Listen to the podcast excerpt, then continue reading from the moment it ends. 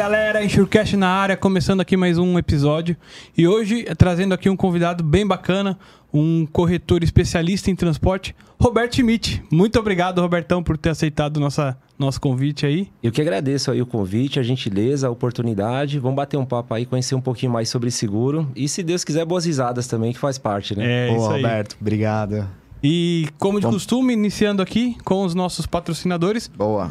E hoje com a OpenTech. Conheça a OpenTech, uma empresa que traz com tecnologia soluções para alta performance em gestão logística e gerenciamento de riscos. Líder em operadores logísticos e intermodais. Embarcadores com operações complexas nos nichos de medicamentos, linha branca, alimentos e frigorificados. Conheça a OpenTech pelo Instagram, LinkedIn ou acesse o site opentechgr.com.br. Obrigado, Diegão. Obrigado, pessoal da OpenTech aí. Siga o pessoal lá, galera. Valeu, Pentec, estreando aqui, obrigado. Vamos pro nosso segundo patrocinador, Moraes Veleda, MV tá com a gente desde o início, muito obrigado. Se você é do ramo de seguro de transporte, certamente já ouviu falar da Moraes Veleda. Temos o prazer de tê-la como nosso patrocinador. Hoje a MV é líder de mercado no gerenciamento de risco e prevenção de perdas, sempre utilizando as melhores tecnologias sem deixar de lado a harmonização no atendimento e execução de suas atividades. A Moraes Veleda possui um software house pronta para desenvolver apli- aplicativos personalizados para você ganhar tempo, reduzir custos e potencializar resultados. A Moraes Veleda vai muito além das soluções habituais, utilizando sua experiência de 23 anos para estar à frente das suas necessidades. Lá eles consideram que é uma missão dada é missão cumprida. Obrigado, MV. Sigam o MV na- nas redes. E o Soquinho voltou. Soquinho, soquinho, soquinho, soquinho na mesa. Robertão, pô, muito obrigado, cara, por, por estar aqui com a gente, tá? É, você, eu te diria que é um corretor usando o, o linguajar do Paulo, o linguajar mais old school, um corretor que está na crista da onde ah, hoje em dia no transporte. Isso é, isso é velho, hein? É, essa, essa- é- essa é a homenagem ao Paulão, que nos apresentou, de passagem, gente né? boa demais. Conheci você através lá do Paulo. E, cara, você tá fazendo muito sucesso hoje no, no mercado de transporte aí, trazendo soluções inovadoras, enfim. Mas como você começou, cara? Como- conta um pouquinho da sua história aí pra gente. Cara, primeiro, novamente, obrigado. Vou me cortando, porque eu sou comercial, então eu falo pra caramba. Bora Se lá, vocês cara. deixarem, vai embora. Então, vou me, me pautando aí, por gentileza. Cara, começou lá atrás. é, eu tive uma história no seguro de transporte é, empreendendo, né? Eu não tive uma herança. Meus pais não são do mercado de seguro de transporte. Eu fui o primeiro da minha família que trabalha como corretor de seguros. E eu sempre gostei muito do, de poder ter um, um- uma prestação de serviço diferenciada. Porque os demais ramos de seguro, o cliente opta por um pacote previamente estipulado pela seguradora e o transporte não. Você consegue movimentar, você consegue mexer. É uma policy que você consegue desenhar para a demanda do cliente. Eu sempre gostei muito, muito dessa ideia, né? Mas lá atrás, do começo, eu trabalhava vendendo seguro dentro de um banco. E eu tinha bastante eh, resultado, assim, eu sempre fui muito bom comercial, eu sempre vendi bem, eu sempre me destacava entre os outros vendedores da, do segmento, né? Batia as metas. Bati e as metas. Puta, Bom. assim, eu tinha umas histórias bem legais. Ah, a pena, cara, que na época não tinha Instagram, as redes sociais. Porque assim, eu ganhava sempre. Eu lembro uma época de ter batido a meta em fevereiro, a meta do ano em fevereiro. Caramba, cara. O que você Como fazia, assim? E só que naquela época não tinha registro, né? Máquina fotográfica era um negócio diferente e tal. E eu sempre me dei muito bem vendendo. E aí eu comecei a estudar para falar, pô, vou abrir um negócio, eu quero ter minha cara. Eu gostava muito de atender e eu percebi que os clientes tinham afinidade com a minha forma de atendimento, né? Só que vou vender o quê? Porque na ocasião eu vendia seguro de vida, é, automóvel e trabalhava também com seguro saúde. E seguro saúde, cara, assim, é terrível, porque se você tem um problema com seguro hoje qualquer área, menos saúde, é, você lida com dano material, com valor. O seguro de saúde, não, cara. É o filho de uma pessoa, é o pai. Então, é- a, a ligação, quando vem, é muito mais pesada, porque é uma pessoa que está precisando de um atendimento e, às vezes, a seguradora, o plano de saúde não atende. Então, isso eu descartei por essa questão emocional, porque eu falar, poxa, não vou fazer com os outros que eu não gostaria que fizesse comigo. E, às vezes, a gente não tem gerência sobre isso, né? O plano doideira. estava em carência e tal. Aí, eu gostei muito do transporte e comecei a pesquisar. E aí falei, ah, legal, vou montar uma corretora de, de transporte, vamos ver como que é. É, Nós que somos brasileiros, no início não tem um planejamento adequado. Então, assim, abri com a cara e a coragem, né? No começo eu fazia tudo na empresa, então era um negócio muito embrionário. E o trabalho foi de porta em porta. Eu comecei a vender seguro de transporte, batendo de porta em porta. É, vocês são novos, talvez nem lembrem, mas tinha um negócio chamado máquina de tatilografia na época. Então, eu tinha que pegar as anotações, tatilografar aquilo, passar um fax para a seguradora para acertar o risco. E a seguradora devolvia a proposta para a gente. Cara, era um negócio assim, operacionalmente muito difícil. E era muito difícil chegar nos clientes, porque não tinha redes sociais, o telefone celular na época era um negócio ainda extremamente caro tinha muito Nextel na, na época, e aí eu fui começando a construir a, a, carreira. Só que eu tive sempre um princípio de trabalhar só com seguro de transporte de carga. Isso chamava muita atenção, desde os cursos que eu fazia na, na faculdade, é, na Finacor também. Eu estudei para fazer o, o, ter o curso da, da SUSEP, né? Então, todos os eventos que eu ia, os congressos, eles falavam, pô, mas imagina, você vai virar corretor, você vai vender de tudo. O automóvel, que tem uma demanda grande e tal. E eu sempre fui na contramão desse pessoal. E aí eu consegui, dentro do mercado de seguro, me especializar em seguro de transporte, né? A ponto dos meus seguros pessoais ou da empresa fazer com outro corretor de seguro. Lá na corretora a gente só emite seguro de transporte, né? E aí eu comecei a entender com essa... É, ir nesse segmento. Só que eu tinha um outro medo como empresário de fechar em menos de cinco anos. Porque a mortalidade no Brasil de empresa é, é muito grande. É alta, hum. cara. Dá muito medo. Dá, dá dó, assim, quem E eu acho que não é só fechar também, assim. Você tem um risco de ficar com um grau de endividamento muito grande, né? Um passivo. Você fecha e tá devendo funcionário, fornecedores tal. E aí eu tinha muito medo. Eu comecei a fazer muitos cursos no Sebrae e outras empresas também, Senac e tal, para que eu me tornasse um empresário melhor e dessa forma perpetuasse meu negócio. E eu aprendi muito. É, e eu sempre fui um aluno assim, cara, se eu, for, se eu for no curso, eu vou prestar atenção no professor e vou tentar pôr em prática o que ele faz. Eu não vou por ir, né? Então, eu sempre peguei isso. E aí, comecei a fazer vários trabalhos internos na corretora para perpetuar. Um que chamou muita atenção, que deu bastante resultado, um dos cursos... Ah, ó, quantas ligações a sua empresa recebe ou você recebe é, tenta automatizar essas ligações. É que eu comecei a fazer, eu anotava as ligações dos meus clientes, os meus funcionários anotavam também. Na ocasião era só dois, né? Hoje a gente tem mais de 30, mas na ocasião eram dois. E a gente, no final de... Na sexta-feira, ficava anotando assim, poxa, Botaro me ligou pedindo um certificado, né? O Rodrigo me ligou pedindo a pólice, fulano me... O que, que eu posso fazer para me antecipar o pedido do cliente para que ele não possa me ligar? Porque eu vou criar um valor nesse, nessa relação. E assim eu comecei a fazer eu comecei a perceber que tinha bastante, fazia bastante sentido isso para os clientes, eles se sentiam atendidos, né? Tinha uns que falavam, pô, mas você parece que adivinha as coisas, né? Eu ia te ligar para isso. Na verdade, era uma estatística que eu tinha que parte das ligações era por aqueles motivos, né? E aí nós começamos a fazer. E essa coisa de ouvir o cliente ficou sempre muito dentro de mim, assim, né? Então, todas as vezes que eu ia fazer alguma coisa, eu ligava, o que, que você acha de fazer isso? O que, que você acha de mudar tal coisa? O que, que você pensa disso? Porque a gente tem hoje é, duas coisas muito boas, cara. A gente tem a maior universidade do mundo à disposição, que é o YouTube. Você tem aula com os melhores professores no dia e na hora que você quiser, na plataforma que você quiser, né? Ou seja, o, o celular ou o... E você tem um cliente. Então, assim, eu vejo às vezes as empresas gastando fortunas em pesquisa de mercado, mas não consegue ligar para o seu cliente para perguntar o que, é que, ele acha. Porque ele é o seu comprador, é a nossa razão de trabalhar são os clientes. A Insert sempre teve esse formato de trabalho, né?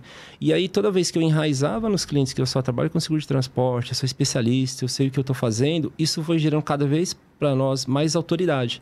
Então, os clientes hoje nos respeitam muito no sentido assim, cara, ele só vende isso. Eu não vou vender chip de celular, consórcio, seguro para cachorro. Não estou desmerecendo nenhum desses ramos, mas eu sou especialista no, no que eu faço.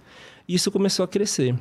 E aí, quando foi há uns seis anos atrás, há uns cinco anos atrás, é, eu comecei a falar, cara, como que eu, que eu cresço o meu negócio é, exponencialmente? Eu sei que é uma palavra da moda, bonito, mas eu queria crescer rápido porque eu sentia que a maioria das visitas que eu ia, eu conseguia fechar. Eu conseguia ter um bom nível de fechamento em função dos produtos, dos serviços que nós fazíamos. A gente entrou numa era um pouco digital, né, que agora está em moda, mas acho que nós, a Insert foi o primeiro corretor a investir em Google, mídias sociais. Nós chegamos a ter uma equipe de três pessoas só de marketing para fazer a nossa marca é, prosperar, crescer. E aí nós saímos de cinco anos de 80 clientes para 240. Nossa, sério, caramba, cara. cara. Um ano 300, aí a gente começou a aumentar, tipo, 100 clientes por ano, né? Assim, aí, aí eu, uns dois anos atrás eu segurei um pouco, porque não é só a gente conquistar, a gente tem que atender com excelência, né? Que é um dos pilares da, da Insert. E aí a gente deu uma segurada nessa parte de, de investimento para modificar o nosso negócio.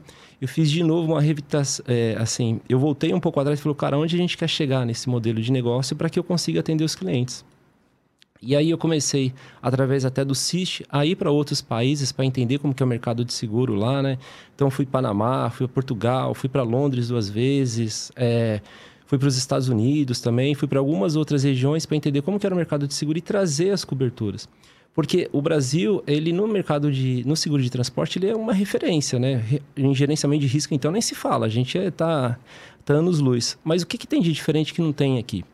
E aí eu comecei a trazer, e aí de novo ouvindo os meus clientes, cara, o que, vocês acham de fazer isso? E se desse essa cobertura, tá? Ah, seria legal. E aí eu comecei a pedir para as seguradoras fazer esse, essas novas coberturas, e isso deu muito certo. Aí a gente começou a ter mais corpo, a ter contas maiores, né, com riscos maiores, com volume de carga maior. A gente tem algumas operações assim de medicamento, de combustível, de celular. A gente foi muito ramificado. Aí eu voltei lá atrás de novo, dizendo assim, cara, como que eu faço para o meu negócio perpetuar de novo? Porque eu estou crescendo, eu já não sou um, um, corretor pequeno, mas também não sou muito grande. Então eu estou num momento que ou eu viro uma boutique e atendo todo mundo com excelência e fico pequenininho, ou eu cresço o meu negócio e dou uma cara. Para me crescer, eu preciso ter o, o, A Insert precisa ter esse DNA de atendimento, excelência. Aí fiz curso, a gente contratou duas consultorias para nos dar um, um direcionamento para fazer. Aí, de novo, botaram que é difícil. É ouvir uma pessoa de fora te dar conselho da sua empresa e você fazer, porque a gente tem a alta ilusão que conhece tudo, que sabe Verdade. tudo, né? Então, você tem que ter uma isenção de vaidade para que você consiga colocar isso. E eu falei, cara, chegou na hora de a gente abrir outros formatos, né? Será que a Insert é tão boa a ponto de trabalhar em outra, outra região com uma penetração legal? Será que era um teste para mim também, no sentido assim, pô, será que meu modelo de negócio se replica em outro estado? E aí foi a primeira vez, a gente abriu a primeira filial em, em, Salvador e a gente teve um sucesso muito grande, assim, a gente conseguiu uma penetração no mercado muito legal. É, eu tenho sorte de ter um time maravilhoso, assim, Deus põe as pessoas no caminho, né? Assim, o nosso gerente comercial de lá, o Cláudio, é um cara fantástico, como pessoa, assim, se vocês uhum. estivessem aqui, vocês iam adorar ele. Sim. E é uma pessoa muito, um bom profissional, trabalha muito bem e começou a fazer daquela região um, um uma região que conseguisse comprar as ideias da Insert, porque a gente não vende limite taxa, né? A gente vende coberturas exclusivas, a gente tem uma base redundante que monitora os veículos é, junto com as gerenciadoras de risco. Isso há muito tempo atrás, né? Eu acho que há uns 12 anos a, a gente já tem isso. Agora tem um nome bonito, torre de controle, central tal, mas a gente chama de base redundante mesmo.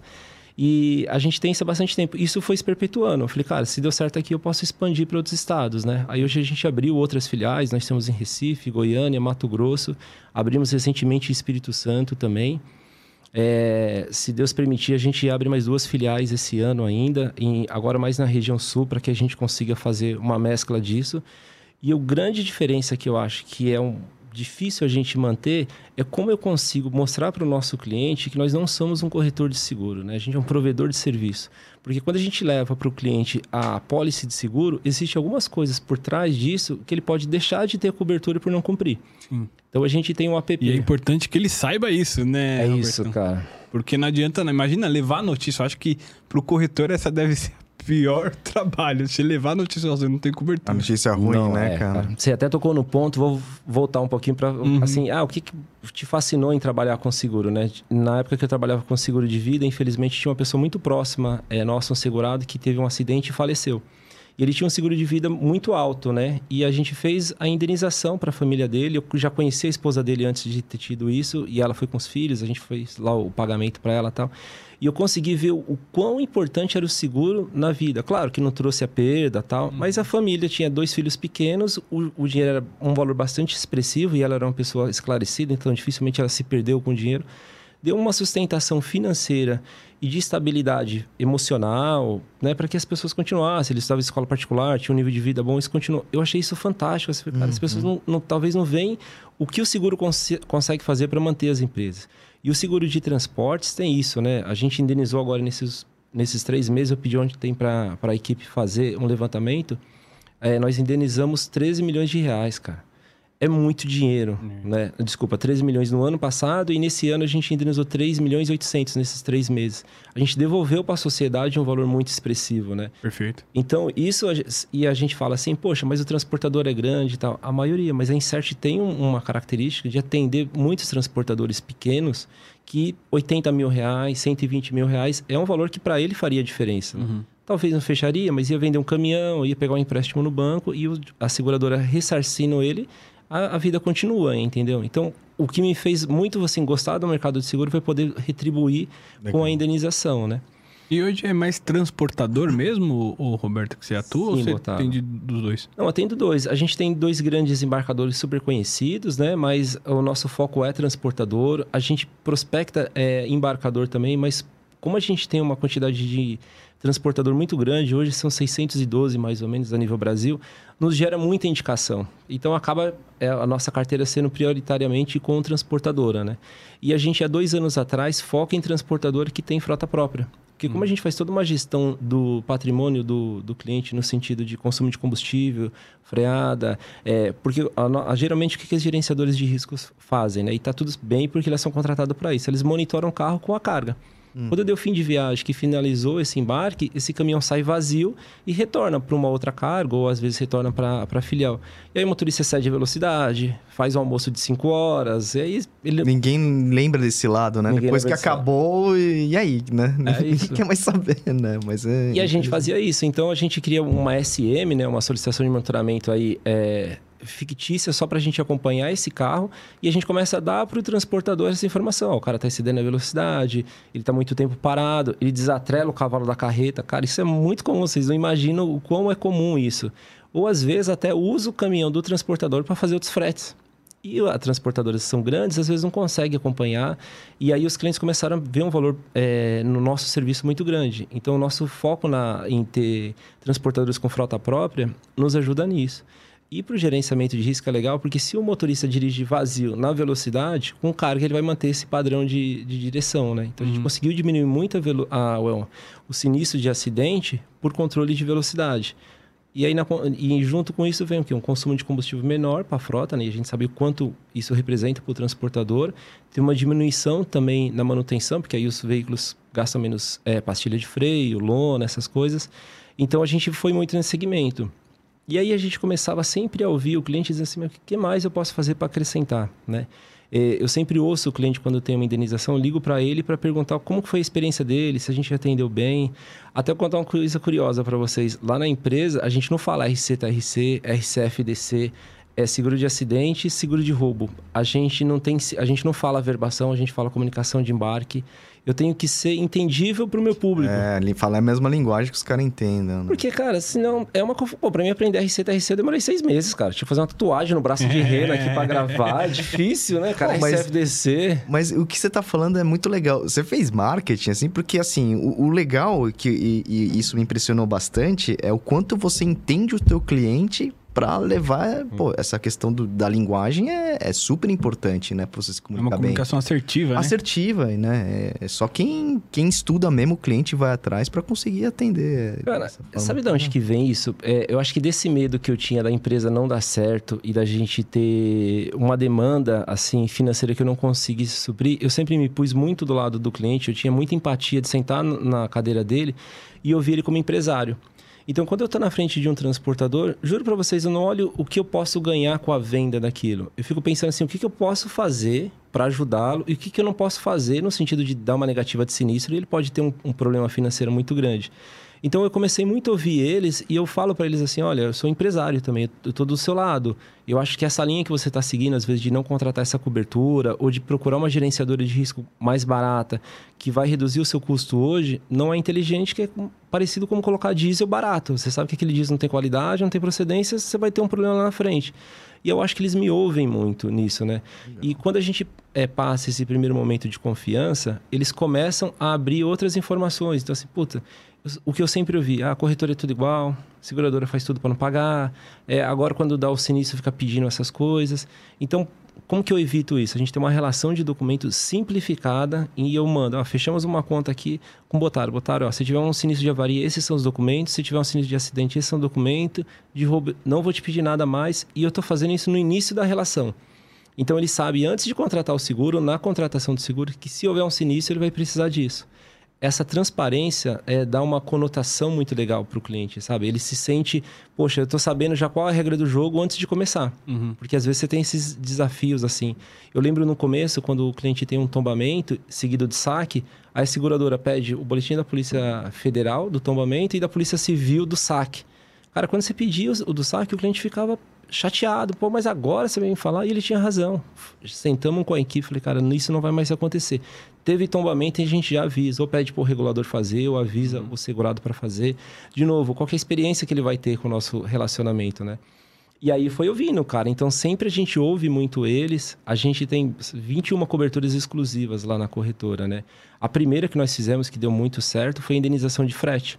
Então eu ligava para o cliente e dizia assim: Ó, oh, a gente indenizou, tudo bem, foi tudo tranquilo. Putz, cara, foi, mas eu tive que fazer a antecipação do pagamento do frete.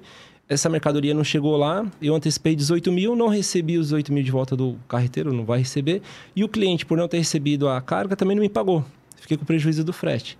Falei, cara, por que eu não incluo essa cobertura na pólice? A gente cobra uma taxa a mais, ou inclui ela no valor da verbação e no eventual sinistro pago o embarcador e pago o transportador lembro, cara, desse dia hoje, assim, acho que era uma sexta-feira depois do almoço e comecei a ligar para eles. Não tinha ainda esse rapaz que fica falando ah, sexta-feira, meio-dia, quem fez, fez. Não uhum. tinha, ainda bem, porque senão eles não iam me atender.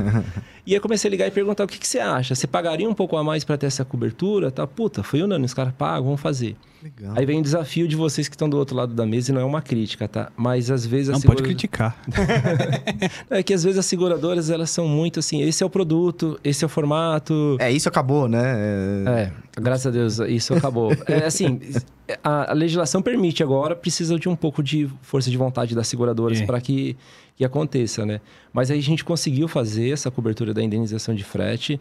Tivemos um trabalho com a empresa de, de averbação também para que pudesse capturar essa verba adicional para fazer. Isso deu um resultado muito bom na corretora. É, a percepção do cliente era muito legal. E foi a primeira vez que eu sentava para comercializar o seguro de transporte que eu tinha um produto diferente que o mercado não tinha.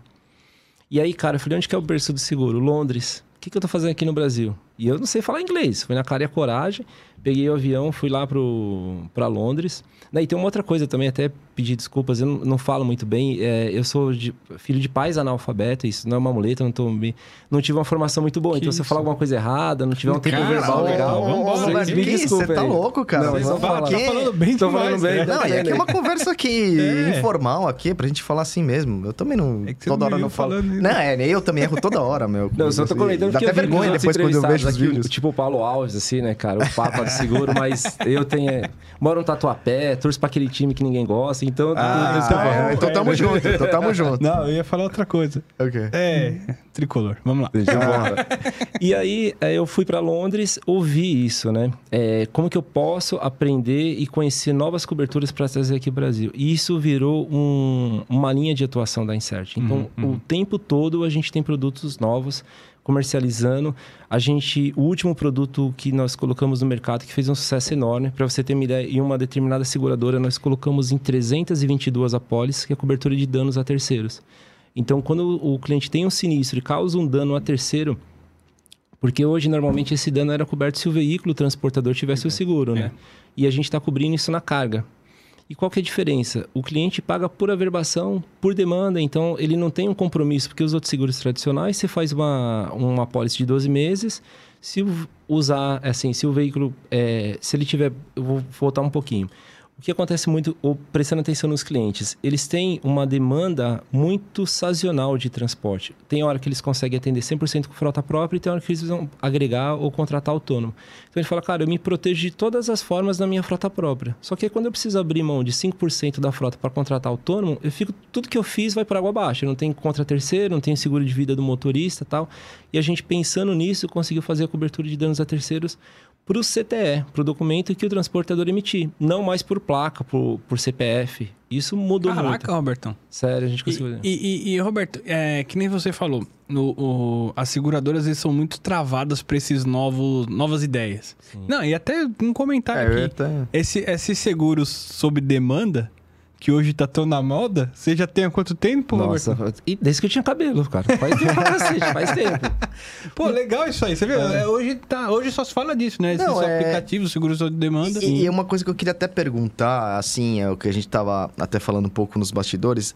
Você você encontra muito ainda dificuldade de algumas seguradoras em acatarem isso? Na tua visão, como, como que, que, você vê? Há muito fácil, não, não. É o que a gente tá falando agora há pouco. Ah, é, trabalho naquele produto e acabou acabou. O produto oferece É, isso e ponto, né? Será que ela tem. As seguradoras têm medo de arriscar alguma coisa diferenciada que tá há tantos anos ali O que, sendo que vendido? pode legalmente falando, o que É, não pode. Qual que é né? a sua visão, Roberto? Cara, assim, tem. Vem, vem diminuindo, mas ainda tem. Existe uma coisa muito positiva agora, que quando eu entrei no mercado de transporte de seguro, existia, tipo, os dinossauros. E aí tô falando de dinossauro no sentido bom, não pejorativo, né? Que se você não fosse amigo do diretor de transporte, do cara de transporte, você não conseguia produzir na companhia. Hoje isso acabou. O acesso que as corretoras têm às seguradoras são todo mundo atende, né? Eles têm a questão de compliance é muito clara, isso é bom porque fica todo mundo nivelado no, no mesmo eh, patamar. Isso vem nos ajudando em um sentido de acesso, mas me preocupa um pouco na juniorização. Às vezes tem pessoas pouco preparadas para subscrever um risco ou para entender uma demanda nossa. Então, até que você consiga chegar a uma pessoa que tem um poder de decisão, por exemplo, tipo o Paulo Alves, né, que tem esse conhecimento, é um pouco difícil. A Insert, pela produção que tem, pelo tempo de mercado que tem, o meu acesso é um pouco mais fácil, né? Hoje eu consigo falar com, com os, os executivos das companhias com bastante facilidade. Quando eu levo essa demanda para eles, assim, é, eles olham, pensam, e aí, cara, de novo, eu aprendi sempre ouvindo as pessoas e perguntando. Eu falo, cara, mas para você fazer isso, o que, que você precisava? Ah, cara, preciso olhar tal. Aí voltei lá no conceito, e eu gosto bastante de ler. Qual que é o conceito de seguro? É mutualismo. Eu preciso ter bastante gente arrecadando um, um prêmio para um eventual sinistro pagar. Falei, cara, mas se eu já tenho uma carteira dentro da seguradora e eu estou oferecendo um produto novo, por que, que não vende dentro da minha carteira? Aí eu voltava para a seguradora e falava assim: ó, a gente tem X apólices vigente, vamos pegar os clientes que não tiverem, por exemplo, seguro de acidente e vamos colocar a cobertura de danos a terceiro. Porque é uma carteira nossa, conhecida, que a gente sabe se a gente acrescentar uma taxa de X perto das averbações que já existem aqui, eu vou ter uma arrecadação de prêmio de Y. Cara, foi a virada que eu tive. Porque eu comecei a vender dentro da minha carteira e a seguradora aceitava, porque falou: ó, já conheço o risco, não é, É. para um cliente novo. Perfeito. E aí começou a ficar mais fácil. É, Você já tem um business plan ali, você já sabe o quanto você vai É. faturar, você já sabe, enfim. Não, e aí, outra coisa também que eu aprendi, levar mastigado, cara. É. Aí, sabe, fazia as contas, levava e assim. E uma coisa que ajuda muito, e aqui eu tenho que tecer elogios e minha gratidão, por exemplo, o Paulo Alves, as cláusulas, a maioria foi ele que escreveu, né, cara? E ele escreve muito bem, né? Quando a gente fala escrever, é no sentido de redação, de conhecimento, de alterar as condições gerais. Então, porque não é importante a gente dar cobertura para o segurado, é importante a gente pagar. Porque quando tiver um sinistro, ele não pode se sentir enganado, ou falar, poxa, eu paguei. Essa frustração é muito ruim, sabe? É. Eu tenho muita preocupação com isso e a gente deixa de, de, de fechar negócios por o cliente achar que as coisas estão subentendidas, né? O nosso time comercial tem muito essa preocupação, tanto é que quando a gente oficializa o negócio, a gente passa um e-mail que a gente chama de implantação, com todas as condições que tem, a cobrança do IOF, o gerenciamento de risco, o que pode e o que não pode cobrir, e a gente pede para ele um retorno por e-mail dizendo que ele está ciente dessas condições, né? Legal. Ô, ô, ô, ô, Roberto, deixa eu perguntar, aproveitando nesse assunto.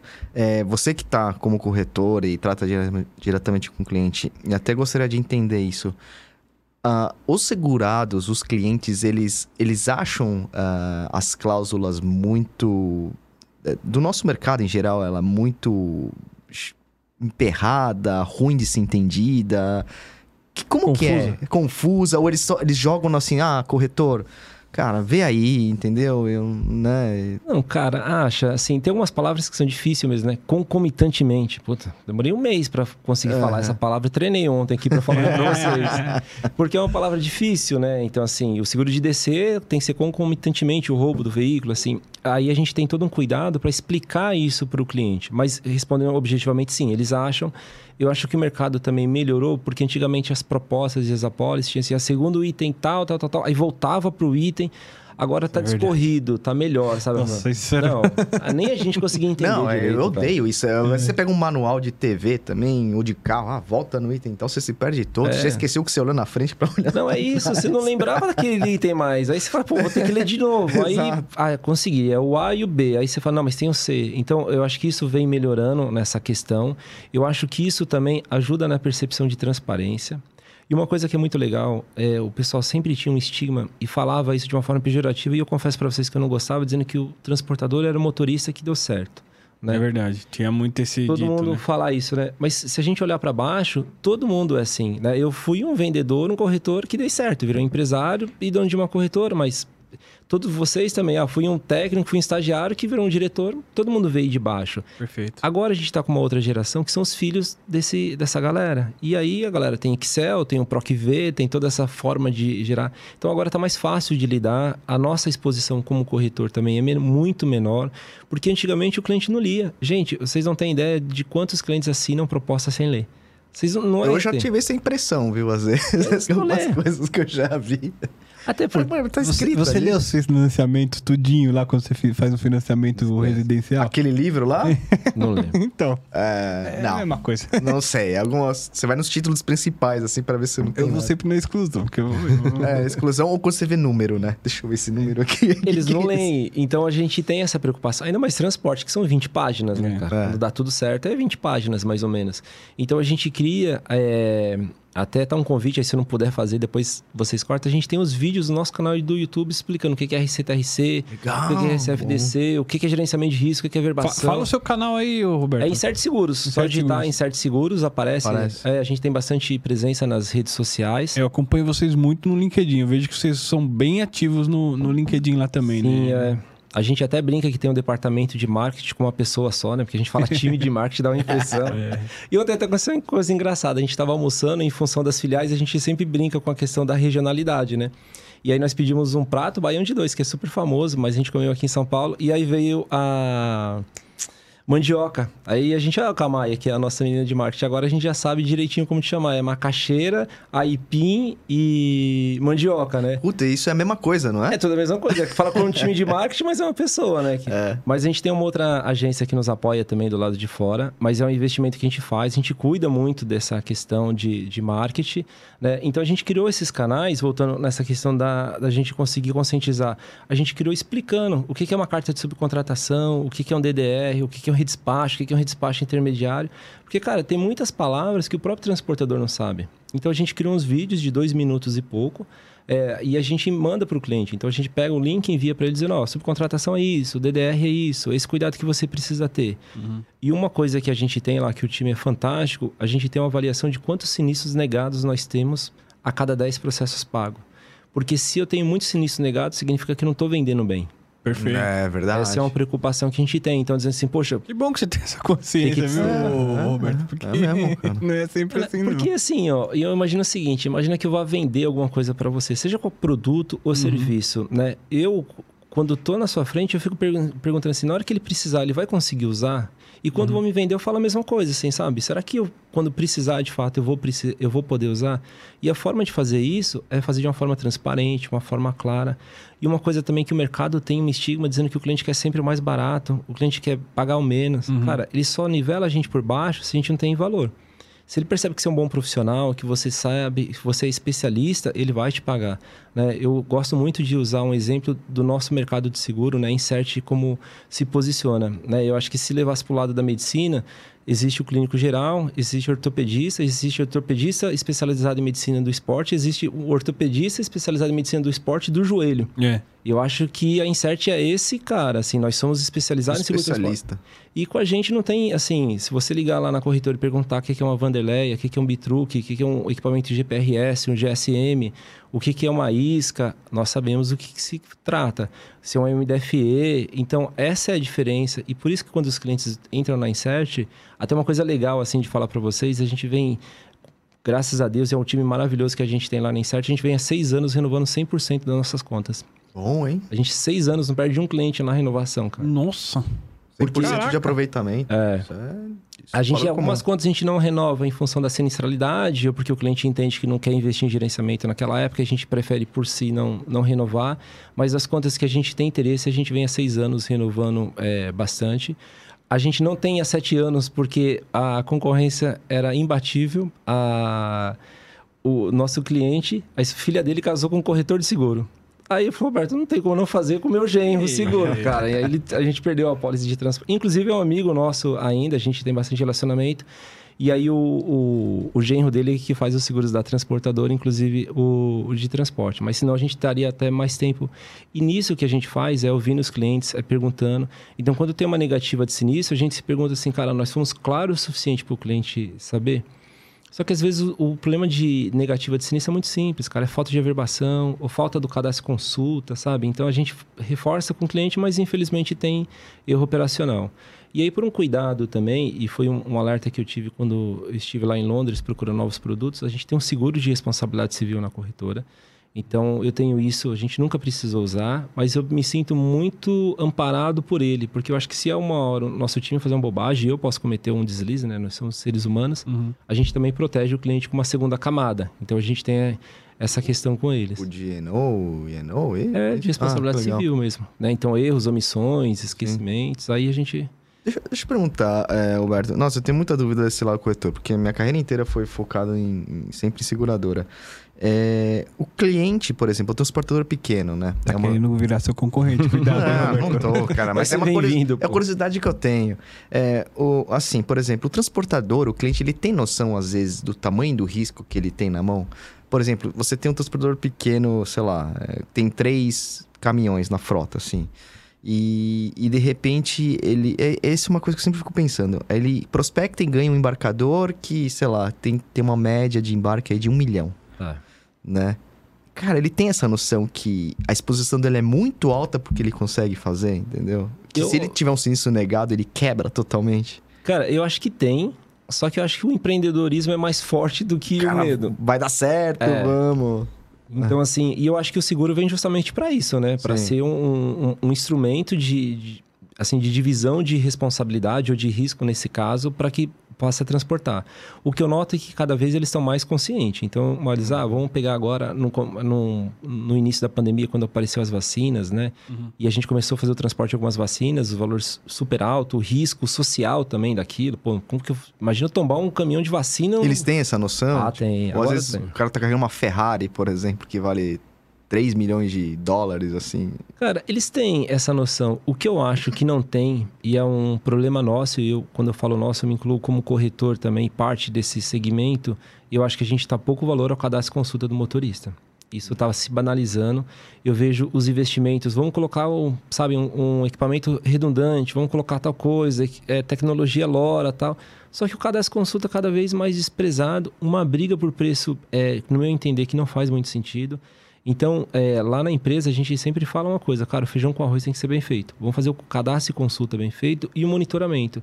Porque se passar nessas duas camadas, cara, a chance de se recuperar com uma isca, com um segundo equipamento, ou até mesmo com um escolta é muito difícil.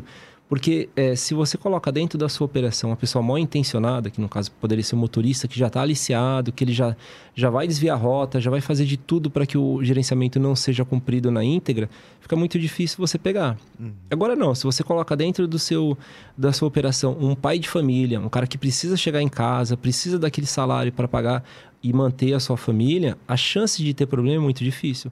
E aí sim, se nesse caso ele tiver um problema de uma tentativa de roubo ou uma coisa assim, e a primeira camada, que no caso é o monitoramento, falhar, pode ser que a gente consiga no terceiro. Então, hoje, quando eu vejo o gerenciamento de risco e as seguradoras, elas começam a colocar tantas regras para a operação, só que o cadastro consulta vai banalizando. O básico tá é. ali, né, Robert? A gente até fez um projeto, né, numa é. companhia um tempo atrás, dizendo assim, cara, vamos melhorar isso, porque eu acho que, assim, nada contra a tecnologia, eu acho que vai melhorar muito. Eu acho que nós viveremos em um ano uma disrupção no gerenciamento de risco com a entrada do 5G. Né? Eu tive num congresso recentemente com, com o presidente de uma grande companhia de telefonia e ele falando que o 5G vai revolucionar. E é uma Também acho. É, e é uma coisa que vai acontecer esse ano, não é que negócio, ah, não, esse ano ainda já estão sendo instaladas antenas nas capitais. É interesse das empresas também instalarem rápido em função de ter uma receita maior. Uhum. E aí os equipamentos são diretamente impactados. É, eu tenho um, eu fui para os Estados Unidos me vacinar e eu trouxe um rastreadorzinho da Apple. Um chaveirinho, vocês devem conhecer. Ah, eu, eu, eu, eu comprei também. Cara, funciona super bem. Dá pra deixar, tipo, na mochila de, Sim. De, de, de, filho, assim, sabe? Você consegue localizar pelo celular, é. qualquer lugar. Tipo, no carro. É isso mesmo. E é uma tecnologia pequena, né? E, assim, eu deixo com meu filho mais novo, é, deixo com a minha mãe também, que é uma senhora já. É uma tecnologia barata, simples, é pulverizou de uma forma impressionante. Eu percebo muitas pessoas utilizando isso. E eu acho que o 5G vai vir nessa contramão no sentido assim, cara, é, talvez a gente não, não consiga ter como que eu posso dizer assim, todos os equipamentos com 3G e 5G e daqui a pouco vai ter 70% dos equipamentos com 5G. Ou seja, a gente vai ter o. A gente não vai, não vai crescer, a gente vai, ser do, vai sair do pequeno para um novo muito rápido, sabe? Uhum. E aí eu acho que as gerenciadoras de risco têm que se, se movimentar para atender. Eu acho que viram novas tecnologias, porque hoje a gente está preso a quatro, cinco fornecedores de tecnologia no Brasil. E eu acho que com 5G a tendência de entrar uma nova empresa que não é de rastreamento, mas que consiga fazer tudo, porque hoje os caminhões são eletrônicos. Né? Você tem basicamente todas as informações numa central do, do, Se você vai lá e pluga só pura e simplesmente, vai o bloqueio do. Eu sei que eu estou simplificando muito a operação, ah. mas o bloqueio. Por que não? Porque hum. o resto, cara, é tudo. Né? A gente, é, assim, às vezes encanta o cliente fazendo o básico. A gente gera um relatório, por exemplo, de consumo de combustível. Cara, nossa, como que você conseguiu descobrir isso dos nossos caminhões? Isso é demais, cara. Você já tem um rastreador que está no barramento CAN barramento CAN do caminhão dá todas as informações. A única coisa que eu faço para ele é extrair essa informação, sintetizo no Power BI, no Dashboard e tal, e a gente apresenta para eles, né? Então, isso faz muito sentido. Então, acho que o gerenciamento de risco, voltando ao cadastro consulta, eu olharia, né, e vocês do outro lado da mesa como assim, gestores, né, de risco dentro das companhias, pediriam que o cadastro consulta fosse muito bem feito. Porque se o motorista que entrar lá, cara, for um cara mal intencionado, todo o resto fica muito vulnerável, entendeu? Uhum. Ô, ô, Roberto, deixa eu te perguntar. E você começou aqui em São Paulo, no Tatuapé mesmo, a corretora. Sim. Hoje você, que nem você falou, você expandiu para diversas capitais aí e tal. Como é que foi a, a, aceitação nesses mercados, assim, e até a linguagem, assim, se muda na hora que você vai ah, falar muda. de seguro, entendeu? Como é que funcionou para vocês? Cara, assim, a gente começou na Penha, na verdade, que é perto ali do Tatuapé. Aí depois nós fomos pro, pro Tatuapé. Até vocês estão convidados para conhecer a nossa estrutura. Se possível, vai no final do dia, que a gente sempre tem uma cervejinha ah, lá. Então, a gente então, tem uma então, cervejinha. Então, vai ser... Vamos lá, agora voltando. e aí, então, ah, não, muda bastante. Primeiro, assim, é difícil entrar no segmento, sendo bem honesto com vocês. Existe uma uma percepção que a gente está tentando, eu noto isso dos clientes assim, ah, vocês estão tentando, se der certo, fica, né? Então, o primeiro passo que a gente coloca e fala para os comerciais quando estão lá é que a gente sabe que vai demorar um tempo de maturação, uhum. né? E, de novo, eu tenho uma vez de empresário muito forte, então eu sei que primeiro eu preciso investir para depois conseguir colher alguns retornos. Então, eu tenho isso muito claro. A gente tem como estratégia também, a gente usa sempre recurso próprio, então a gente não pega dinheiro com banco ou coisa parecida, é sempre do nosso capital. Mas existe sim, Rafael. Assim, é, eles perguntam muito. É, como a gente tem uma presença nas, nas, redes sociais muito forte, é fácil nos achar, é fácil pegar referência, então isso nos ajuda. Mas é difícil. E a gente lida muito com o corretor de varejo. Então, o, o corretor faz todos os ramos de seguro, às vezes, para o cliente, e o transporte. Né? E a gente usa isso a nosso favor. Fala, cara, como que ele consegue ser bom em cinco ramos? Né? Ele faz o seu vida, faz o saúde, faz o, o, o seguro dos caminhões. Não faz tem empresa... foco, né? É. Por exemplo, não ele não é bom só naquilo igual né? a Insert é, né? A Insert é, né? É. Só naquilo. Quando às vezes tem um leque muito grande, você se perde, né? Não, é. e até eu já tive reuniões que eu acho que a gente até já, já conversou sobre isso. Mas de você estar tá na frente do cliente, tá o especialista da seguradora, do, desculpa, da, da corretora ali, falando com o cliente e passando uma orientação equivocada, para não, enfim, para usar um termo legal, equivocada. E aí eu, eu aqui do lado, e agora? Como é que eu corrijo, cara? Óbvio, eu tento ali, porque se eu tô na mesa, eu não posso, eu não posso deixar passar a situação. Mas aí eu fico pensando, poxa, cara, transporte é, uma coisinha que você explicar errado. É, pode dar uma a merda. consequência é muito grande. Muito grande cara. É muito grande. Ah. E é aquilo que você falou. Às vezes, 120 mil reais pro cara já é uma consequência muito grande. Claro. Imagina ele tá transportando milhões e etc. aí por uma.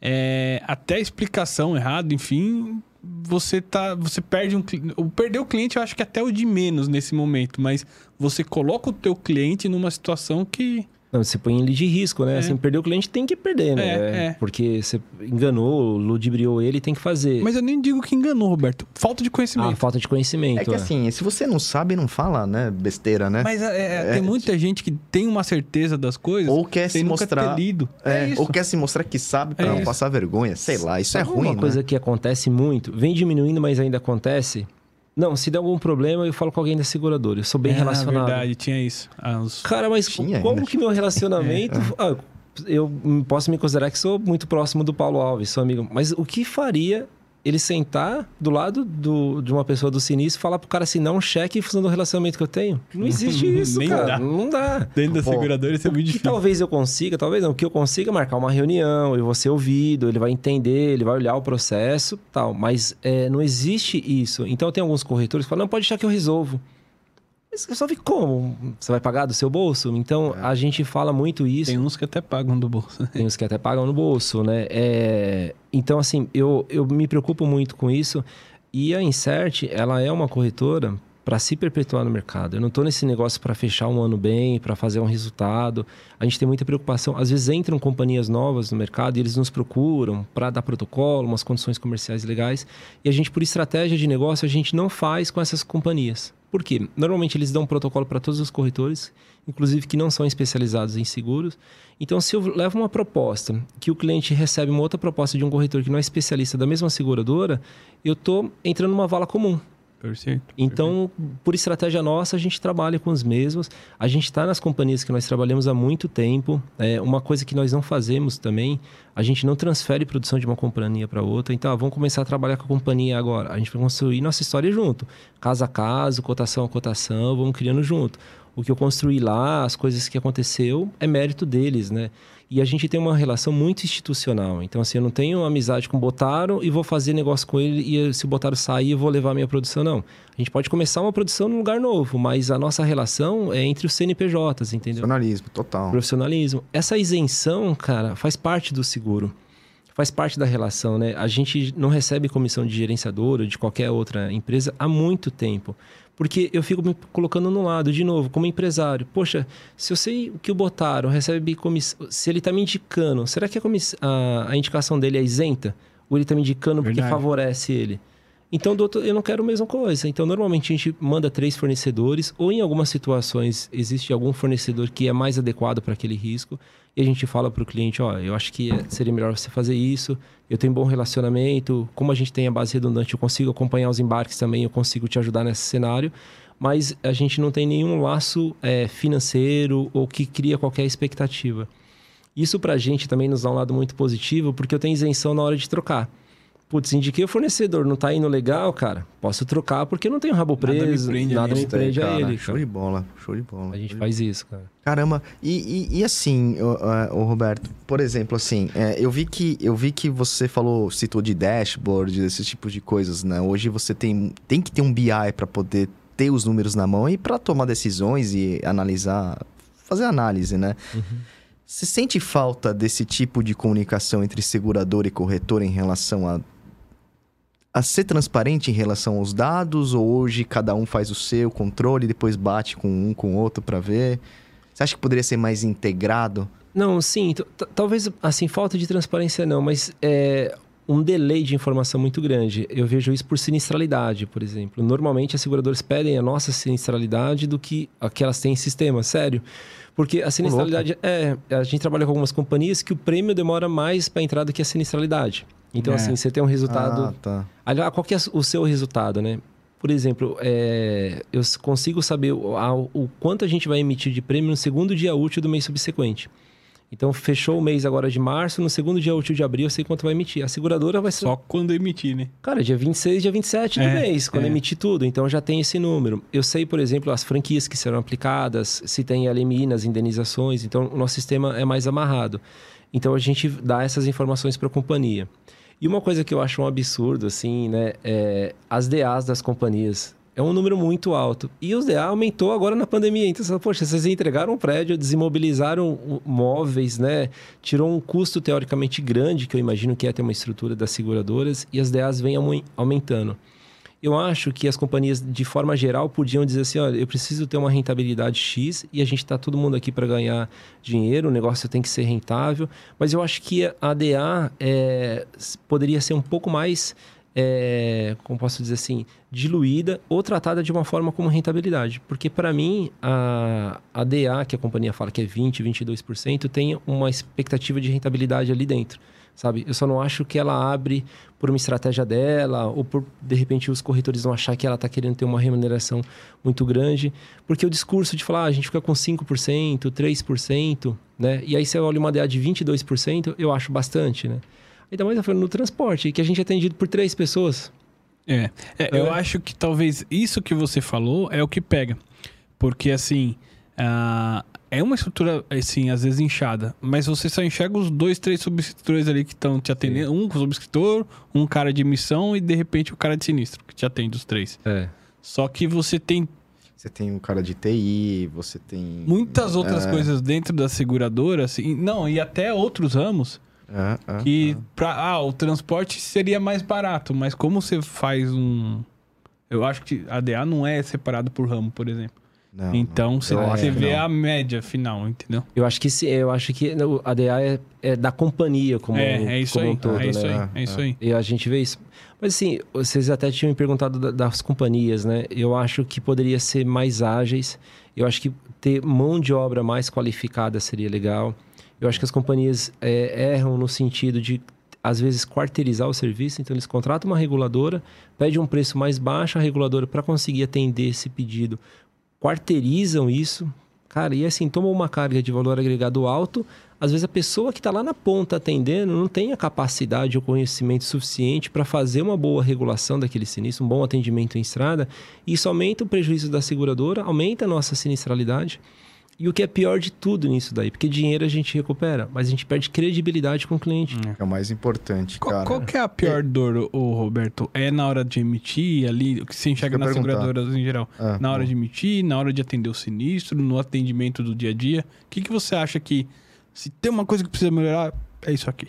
Ó, assim, nós já se- eu vou te falar, responder como era antes. Antes a nossa pior dor era a emissão, né? Isso demorava a emissão de apólice, por exemplo, de fatura, tal. Hoje nós temos um time grande, né? São quase 34 pessoas na corretora. Gente- nós temos estrutura maior do que algumas seguradoras, né? Vocês sabem disso. A, gente- a quantidade de funcionários nossa é maior que algumas seguradoras. Então, alguns gargalos a gente evita através da, da mão de obra que a gente coloca. Então, eu sofro cada vez menos com isso, sabe? Porque a gente consegue é, padronizar o nosso nível de atendimento para entregar para a seguradora praticamente pronto e ela só rodar, né? É que. Aí, mas aí é um problema, né? Não, não é um problema. Você teve que se adaptar Sim. porque a segura, as seguradoras não estavam conseguindo te entregar, né? Basicamente isso. Então você teve que disponibilizar mais gente, gastar mais dinheiro, montar essa estrutura para um serviço que teoricamente deveria ser da, da- das empresas seguradoras. Cara, né? mas eu vou te falar uma coisa que foi muito bom eh, você tocar nesse ponto e eu tive a grata felicidade de ir para um lado muito que agora eu percebo que deu certo.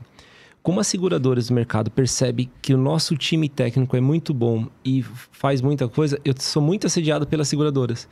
Porque elas É. percebem que tem menos, eles teriam menos Ah. trabalho de trabalhar com a Insert, entendeu? Porque eu faço muita coisa. Não, é até que Pô, esse por- cara vai facilitar minha vida. Ô, vem conversar comigo. Até que por isso que eu brinquei que ele tava na crista da onda. Porque, assim, até nessa minha mudança de seguradora Crista que recente. crista da onda? É, que eu brinquei lá. É, muita gente veio, ô, me passa o contato do Roberto, sabe essas coisas assim e tal, não sei o quê. Enfim, e, e de fato, você vê que as seguradoras hoje te enxergam diferente. Porque es- esse- essa sua veia especialista, eu acredito que não é bom só pro, pro segurado em si, é bom pra seguradora também. Claro. Você tá passando a mensagem correta, você tá avalizando a seguradora e também você vai escolher os parceiros que te, que te atendem e atendem seu cliente da melhor forma. É, eu queria só ler uma pergunta aqui do Fábio Fernandes que mandou pra você, Robertão. Como transmitir confiança é, para um cliente novo em um ramo tão complexo, é, complexo como o seguro de transportes, né? A gente tava falando dessas diferenças. Cara, Fábio, boa pergunta. E a gente, eu sempre pensando nisso, é, é uma preocupação nossa, né? Até porque a gente vende um papel. Como que eu falo de todos os diferenciais, que a indenização é em sete dias tal, se o cliente não tem como usar o serviço, né? Diferente de um produto que ele pega. Eu acho que a presença social é, nas mídias sociais é legal. Então, assim, eu tenho os vídeos explicando, então eu consigo criar autoridade. É, eu tenho uns cartões digitais pelo WhatsApp, então ele consegue abrir sinistro, ele consegue falar com o nosso time de faturamento, tudo pelo WhatsApp. E quando eu falo WhatsApp, deixa eu. Re... Tudo da plataforma que ele quiser usar, né? Às vezes, é, eu lembro. O último evento grande que nós fizemos antes da pandemia, tinha vários corretores falando, mas você vende muito pela internet e tal, achando que eu tinha um grande sistema que o cliente conseguia cotar e vender pela internet e tal. Eu não vendo pela internet, eu começo a me comunicar com o cliente pela internet. A internet é uma das formas que tem. Então, para mim dar credibilidade e confiança para o cliente, eu tenho muitos materiais que conforme é, e aí tem essa questão da regionalidade, a gente se comunica com o pessoal de Recife de uma forma e do Espírito Santo de outra. São pessoas diferentes, não existe o melhor, é cultural. E aí a gente se comunica diferente, a gente tem o cuidado de ter artes no marketing separado por filial.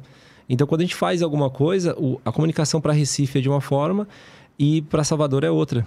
Legal. É, isso é interessante. Por exemplo, em Salvador se fala oxente. é normal na Bahia se falar, é uma coisa legal. Tem um, uma expressão que eu gosto bastante. Já não é tão usada em Recife, às vezes no, no Sul, então ninguém conhece, né? É, no Espírito Santo eles falam muito ei, eles começam a, a, conversa com ei. Então, assim, é uma coisa que a gente se adapta. Então, a nossa linguagem. E aí, uma coisa que a gente faz e nos facilita bastante, nós temos uma carteira muito grande. Então, às vezes, eu vou fazer uma prospecção para o Botar e falo assim: ah, quem que você atende daqui? Ó, aqui da rua atendo dois, seu vizinho. Aí eu conheço as pessoas pelo nome e eu chamo os, os nossos clientes pelo nome. Então, ó, conheço fulano, conheço ciclano, sabe o cara do CTCSP? Eu conheço fulano, já fiz isso. Sabe aquele sinistro que ele teve? Então, eles começam a perceber, o cara é do segmento, você conhece... Aí eles começam a perceber, é relativamente fácil. Agora, mas no começo, cara, insert, o que é insert? Ninguém conseguia explicar esse nome, ninguém sabia. A gente não tinha presença. Hoje nós somos conhecidos, então é mais fácil de, de entrar no mercado, né? Mas se eu pudesse dar uma dica para ele, é fazer várias peças digitais, um bom site, uma boa é, presença nas mídias sociais para que você consiga. Porque as pessoas buscam, né, cara? Então, assim, quem é o Roberto da Insert Seguros? Quem é Insert? Quem são os comerciais? Eles buscam e vai aparecer as fotos, os vídeos. E, e, você acha que é um mercado, por exemplo, amanhã eu já vamos abrir uma corretora. Você acha que é um mercado que. Olha o cara tem, deve, cara. tem. não, é, não a minha, mas jogando aí pro público. Tem gente que tá assistindo que talvez tenha essa, essa. Vontade. Você acha que é um mercado ou tá muito saturado hoje, Roberto? Cara, eu acho fantástico o mercado, né? Porque participo dele, mas tem uma coisa muito interessante, cara, que eu vou contar para vocês assim, vale a pena, mas eu vou te contar o meu ponto de vista. Eu sempre fui muito evento, eu gosto muito de participar, de estar antenado, e eu acho que a gente só consegue aprender ouvindo a experiência dos outros. Perfeito. E a forma melhor ainda de aprender, que é com a experiência, né? Às vezes uhum. a pessoa não deu certo e você absorve as coisas que ficou. E eu noto que todos os meus concorrentes, do tamanho que a Insert tem hoje, tem cabelo branco. Eu não tenho azar de nem ter cabelo, né? Mas os caras têm cabelo branco. Ou seja, eu sou muito novo, me sinto novo, pratico muita atividade física, espero ter uma vida é, profissional ainda mais uns 10, 15 anos. E os meus concorrentes estão se aposentando. E eles não têm sucessão. Porque ninguém nasce e fala, ah, você é corretor de seguro de transporte ainda. Todo mundo vai passando, né? Então, como são empresas de familiares, eles estão no fim da carreira profissional, não é no fim da vida. Eles estão, sabe, desacelerando, uhum. se aposentando, querendo morar fora do país, ou morar na praia, essas coisas. E eu tô no, com um tamanho muito próximo deles, em alguns casos até um pouco maior, sem um concorrente. Então eu olho para o meu negócio e falo, cara, eu estou num, num, bom momento, sabe? Eu acho que a Insert vai se tornar uma das grandes corretoras de seguro, porque eu tenho pouco concorrente do meu tamanho. Para quem vai começar agora, tem um mercado fantástico, porque, de verdade, não desmerecendo a minha categoria como corretor de seguros, tem muita gente despreparada. Não é mal intencionada, mas o cara não conhece. Então, muitas vezes a gente fecha o negócio, não é porque a Insert é muito melhor, que o nosso produto é muito melhor, é que o cara vendeu uma pólice errada, ou ele foi muito ruim na elaboração da proposta, que a gente mostra o nosso modelo de negócio, o cara fala, putz, meu, gosto muito, mas eu vou fazer com a Insert. Então, eu acho, assim, o um mercado bacana.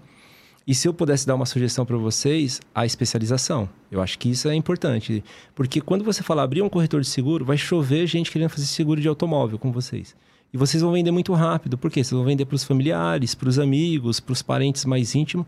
Isso vai criar uma carteira muito rápida dentro de vocês. Em curto espaço de tempo, você vai ter 400 apólices de automóvel, que vai dar mais ou menos aí 30, 40 renovações por mês, que é praticamente uma por dia. Aí você vai parar de prospectar porque você vai ter que tratar daquela renovação. E como você fez para o seu amigo, você vai querer você tratar com o seu amigo, porque. E aí, sabe o que, que, vai acontecer? Você vai crescer a sua carteira de 400 para 1.200 é, itens por mês, você vai virar refém do seu negócio. Porque eles querem falar com o Botaro. Então, o meu desafio hoje na Insert é assim: como que eu consigo atender todos os meus clientes? Porque os clientes ligam para mim até porque eu gosto do que eu faço, né? Então eu consegui, eu acho que foi uma coisa que eu acertei, a conseguir dividir, dividir não, assim, a, a, a criar um meu modelo de negócio para que as a, os meus funcionários, o time consiga atender bem os clientes, mas eu fique à frente deles. Então, assim, os comerciais que a gente tem hoje atendem no formato que eu faria.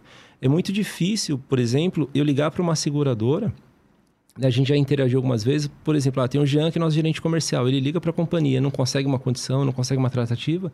Eu não ligo em cima e peço de novo. Porque eu acho que ele tem a capacidade suficiente, a companhia também entende que ele poderia tomar aquela decisão. Se ele teve êxito ou não, eu vou respeitar. E a gente tem isso na empresa, né? Às vezes acontece de sinistro assim, ah, vou falar com o Roberto, tipo, teve uma franquia, ou o sinistro foi negado, ou a seguradora pede é, um prazo a mais, né? O que está acontecendo muito. Hoje eu não sei como, está tendo muito problema de pagamento. É, eles passam muitos dados das contas erradas, cara. Incrível isso. Dados bancários? Bancários, é. A gente até criou um procedimento novo na corretora agora que a gente vai cadastrar a nossa conta, como se a gente fosse fazer alguma transferência para ver se os dados bancários batem.